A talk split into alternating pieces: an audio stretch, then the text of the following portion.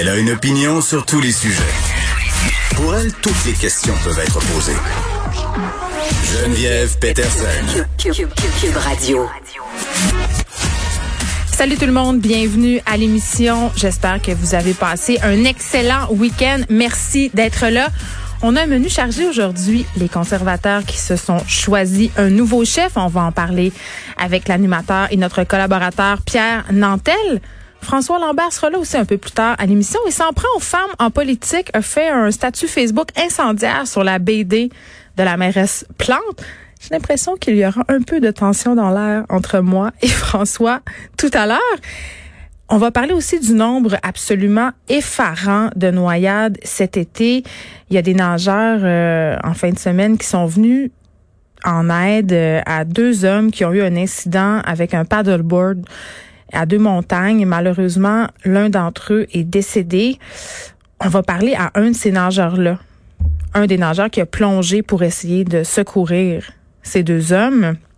Et tout d'abord, il y a eu un appel de la santé publique euh, tout à l'heure les adeptes de danse latine, euh, en fait, qui ont, qui ont participé à des événements, que ce soit à l'intérieur ou à l'extérieur de Montréal, et ça depuis le 31 juillet, sont priés par les autorités d'aller se faire tester pour la COVID-19. C'est la directrice régionale de la santé publique de Montréal, la docteur Mylène Drouin, qui a lancé cet appel au dépistage un peu plus tôt ce matin parce que trois personnes infectées par la COVID-19 avaient fréquenté ce type d'événements-là. Donc, tu sais, quand on parle de foyer d'éclosion, c'est exactement ça qu'on veut dire.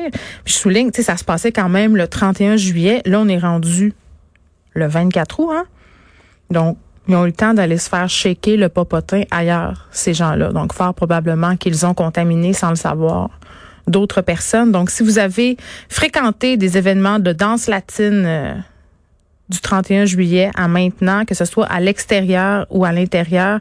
Il faut aller vous faire tester. Et en parlant de se faire shaker le popotin, en fin de semaine, c'était quoi?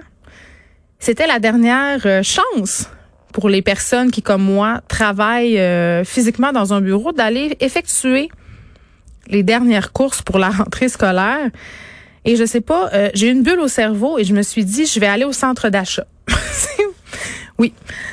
Ma fille avait besoin de vêtements et pour vrai, j'ai été absolument renversée parce que j'ai vu de un, il y avait une foule monstre.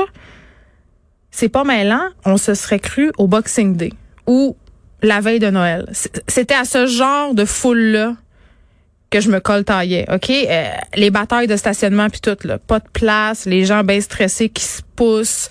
Euh, mais ça, c'est pas c'est pas grave en tant que tel. C'est juste un manque de civisme. Hein, auquel on est désormais habitué, les gens stressés qui se garochent un peu partout. Non, moi, ce qui m'a inquiété vraiment, c'est que j'ai assisté à un manque absolument incroyable de discipline de la part des personnes qui magasinaient en même temps que moi. Là, vous savez, dans les centres commerciaux, depuis le début, on a mis des sens. sais, on a collé des flèches. Hein? D'un bord, tu t'en vas par là, puis de l'autre bord, tu t'en vas par là. sais. Personne ou presque respecte le sens. Puis parce que c'est pas la première fois que je vais au centre commercial depuis le déconfinement. Au départ, vraiment, on avait une présence d'agents de sécurité, d'agents de sécurité qui se promenaient, qui rappelaient les consignes aux gens même qui donnait des consignes par rapport à l'utilisation du masque. Donc vraiment, on se sentait en sécurité. sais, on disait il y a des gens euh, dont c'est le travail de voir aux règles sanitaires, donc s'assurer que les gens circulent dans la bonne direction, que les gens maintiennent une distanciation sociale. Mais là, j'ai pas vu d'agents de sécurité et d'ailleurs, j'en ai pas vu non plus à l'épicerie. On a toujours un habituellement. Je parlais avec Olivier Primo vendredi passé. Il disait, écoutez là, c'est très très cher payer un garde, euh, un gardien de sécurité pour être posté pendant une journée entière à l'entrée d'un commerce. Donc, j'imagine que les commerces, peut-être les centres d'achat, ont commencé à chipper out sur les agents de sécurité, là. Et peut-être qu'à se dire que d'avoir ce nombre d'agents de sécurité-là à longueur de journée pour rappeler aux clients les règles sanitaires, c'est très, très dispendieux. On sait, là, il y a beaucoup d'établissements qui sont en difficulté, qui essayent de couper euh, où ils peuvent et ils se disent, j'imagine, à un moment donné, les gens savent quoi faire. Eh bien non, les gens ne savent pas quoi faire.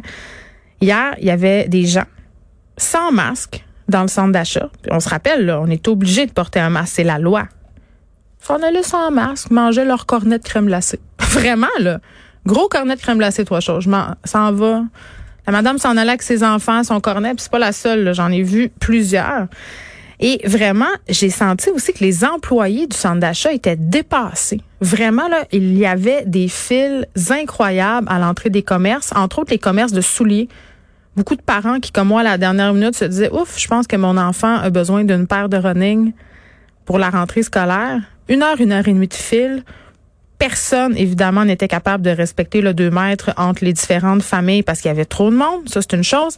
Mais rendu dans le magasin, et là, je ne veux pas nommer la bannière en question parce que je veux pas pointer du doigt les employés. Les employés n'avaient absolument rien à voir là-dedans. Pour vrai, là. C'est un magasin où on vend des souliers pour toute la famille. Disons ça comme ça.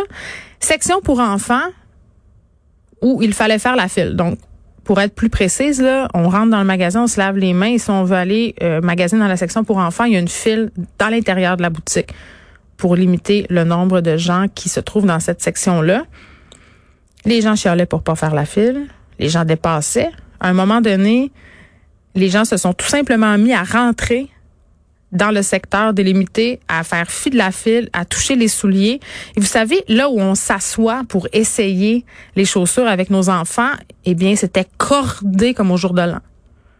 Puis, pas grand enfant portait un masque. Je sais que le masque n'est pas obligatoire pour les enfants de moins de 10 ans, mais quand même, moi, mon fils de 5 ans porte un masque sans problème quand on est dans des endroits publics. Donc vraiment, le, jeune employé qui me répondait était complètement dépassé à un tel point qu'à un moment donné, je lui ai dit parce qu'il me dit Madame, je suis désolée, vous pourrez pas vous asseoir avec votre fille, il y a pas de place. J'ai dit ben au niveau de la distanciation sociale, c'est pas tout à fait ça. Et il me regardait littéralement comme une biche sur l'autoroute. Il me regardait, il me dit Madame, je sais pas quoi faire. Je sais pas quoi faire. Les gens n'écoutent pas. Et cet employé-là avait environ 17 ans, puis c'est pas son rôle de faire la police, c'est pas son rôle de ramener les gens à l'ordre. Les gens sont vraiment bêtes, les gens veulent rien savoir.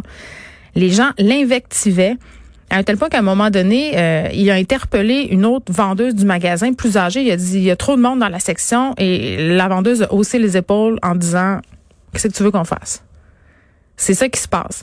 Et je trouve ça absolument aberrant et effarant que la sécurité du public repose sur ces employés-là qui sont jeunes, les employés d'épicerie. Euh, les employés dans les magasins grande surface, dans les centres d'achat, ce sont souvent des adolescents, des jeunes adultes qui vendent des vêtements, des souliers, euh, qui sont des caissiers à l'épicerie. Ce sont pas à eux à se battre avec les clients pour faire respecter les règles de distanciation sociale. Et je peux vous dire que les mères, là, là, j'aime pas ça parler contre les femmes, mais qu'est-ce que tu veux? C'était majoritairement des mères qui étaient là en train de magasiner des souliers avec leurs enfants. Là, je fais pas un aparté sur la charge mentale. On a déjà réglé ce dossier-là. Mais les mères étaient assez impolies, là. exacerbées, tannées, euh, vraiment exténuées d'avoir été au centre commercial. Donc vraiment une situation très, très préoccupante dont j'ai été témoin en fin de semaine en me déplaçant dans beaucoup, beaucoup de magasins en ville. Je ne sais pas si vous avez vu des situations comme ça. Peut-être que ça s'est mieux passé. Écrivez-moi pour me raconter peut-être comment s'est passé votre magasinage, la rentrée. Est-ce que les gens respectaient la distanciation sociale? Est-ce que, comme moi, vous avez vu des employés complètement dépassés? Parce que je trouve ça intéressant. Ces employés-là qui sont jeunes euh, sont laissés à eux-mêmes et ça, c'est assez inacceptable. Autre sujet, euh, Alexandria Ocasio-Cortez. Je ne sais pas si vous savez euh, qui elle est. C'est une représentante du Congrès américain. C'est une démocrate euh, dans le secteur du Bronx et Queens.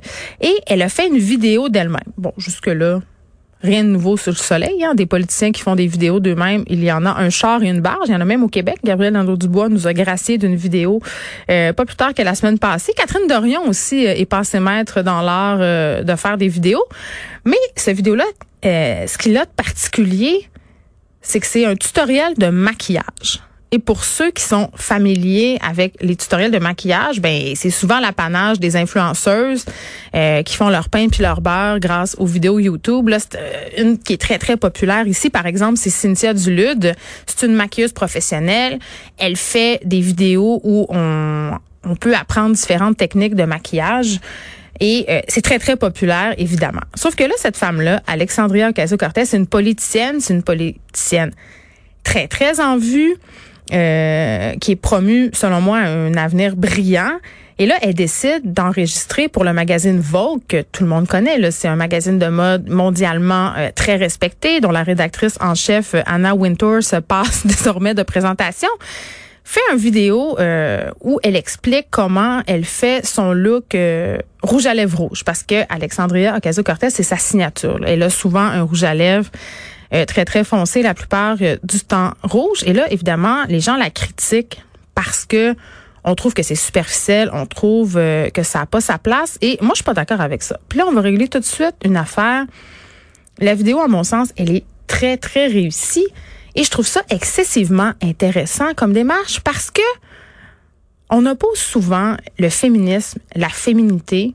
C'est comme ces deux affaires qui peuvent pas aller ensemble et on oppose aussi encore plus souvent le fait d'être girly, c'est-à-dire d'aimer euh, les trucs qui sont habituellement associés au genre féminin, que ce soit les vêtements, euh, que ce soit le maquillage, toutes ces affaires-là. On oppose ça à la femme intelligente. C'est comme si les deux pouvaient pas cohabiter.